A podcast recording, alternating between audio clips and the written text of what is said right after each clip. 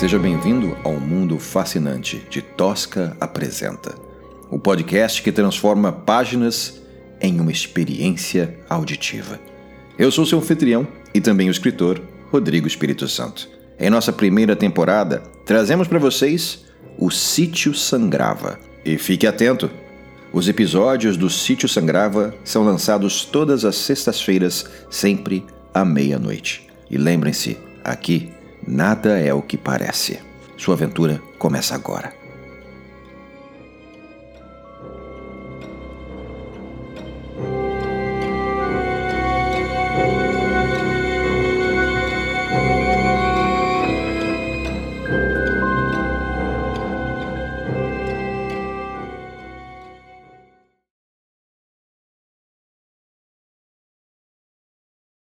Capítulo 4 Dona Lúcia havia mentido para toda a família. Por décadas. Ruth cresceu lamentando a perda do sítio. Tudo bem que o público já vinha definhando há anos, graças à competição dos clubes e estâncias mais modernas inauguradas na região. Mas foi o caso das crianças desaparecidas que colocou a última pá de cal sobre o negócio da família. As buscas, a investigação policial, os processos das famílias. O pai de uma delas era um militar influente. As parcas economias de Lúcia não resistiram àquele escândalo. Ruth acreditava, inclusive, que a família havia perdido a propriedade no processo de indenização. Pelo menos foi o que sua mãe lhe contara. Agora, as chaves do reino perdido dançavam entre os dedos. Pareciam menores do que se lembrava, algo como uma dúzia unidas por um grosso halo dourado. Algumas trabalhadas e delicadas, outras rústicas e enferrujadas e uma delas, em particular, muito pequena, quase do tamanho adequado para a fechadura de uma caixinha de música. Por que a sua avó inventaria essa história de perder o sítio? Edu a encarava. Vai ver, ela queria vender, mas não teve coragem. A gente vê pela mensagem na foto que era um lugar importante para ela.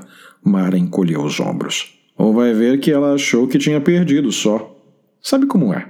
Chega uma certa idade em que fica difícil discernir as coisas, ponderou Wagner. Bom, pelo menos você pode vender agora, Mara complementou. Acho que isso é uma mensagem. Sua avó guardou para você, Rutinha. Ela queria que encontrasse. Precisa ir até lá. Se o olhar de Ruth pudesse matar, Edu teria vivido apenas mais um segundo. Me escuta, amor. O que te prende aqui? Em pouco tempo, Cláudio vai aparecer. Posso estar errado, mas o AP é dele, certo? Do pai magnata?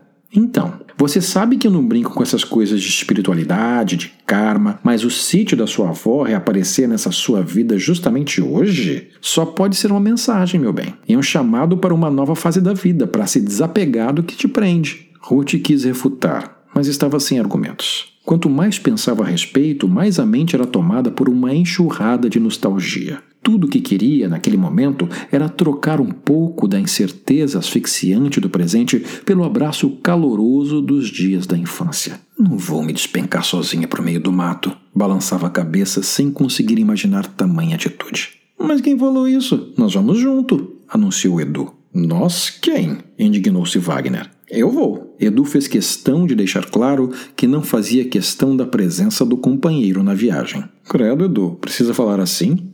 Wagner ressentiu-se. Assim como? Como alguém querendo ajudar a amiga? Também quero, poxa, mas é que essa semana tá uma loucura. Tem um monte de reuniões, uns projetos para entregar. Então, meu amor, fica tranquilo. Eu vou com as meninas, você fica trabalhando. Eu acho que eu posso liberar a agenda se for só durante um fim de semana. Wagner sentiu o golpe do namorado. Vaguinho, nem precisa. Fica tranquilo, Edu. Não faz sentido eu ir. Tem décadas que esse sítio está fechado. Deve ser só mato. Mais um motivo para ir, meu amor. Tem que reclamar sua propriedade o quanto antes, Mara ponderou. A gente sabe que você sabe se defender e tudo mais, mas é melhor ter companhia nessas horas, Edu ponderou. Os três olharam para Mara. O que foi? Não, não, gente. Sem chance de me meter no meio da roça. Com todo respeito, amiga. Mas a gente precisa de você. Wagner fez sua melhor cara de pena. Não sei porquê. Mara parecia irredutível. Porque você tem um carro 4x4 que é Mara. Mara, Edu apontou. Ah, se for por causa do carro, podem levar. Mara exagerou na indignação pelo comentário interesseiro. Não, amiga, eu preciso de você. Vem, por mim, por favor. Tá bom, tá bom, mas ó, se for programa de índio, dou meia volta e deixo vocês a pé, tá? Assim, o quarteto passou os próximos dias combinando os detalhes da viagem. Entre conflitos de agenda, revisão do carro e preparativos de diversas naturezas, programaram uma viagem para o final do mês. Quando Cláudio retornou ao apartamento para buscar o resto das coisas, encontrou o lugar vazio. Na geladeira havia um papel dobrado, preso com um imã. Sem saber ao certo se devia se preparar para ler desaforos ou pedidos de reconciliação, Cláudio abriu o papel. Cláudio, você não merecia o que aconteceu. O que eu te fiz. Queria poder te culpar de algo.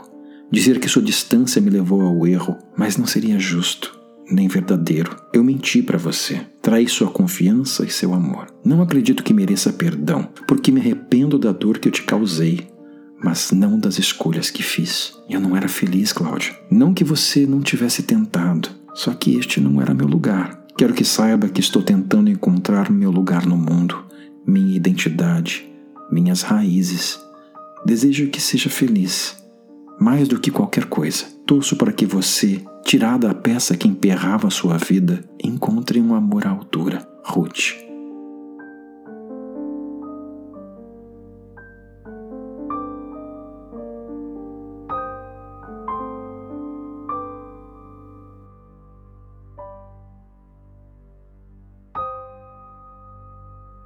E assim chegamos ao final deste capítulo de O Sítio Sangrava, uma obra produzida e escrita por mim, Rodrigo Espírito Santo.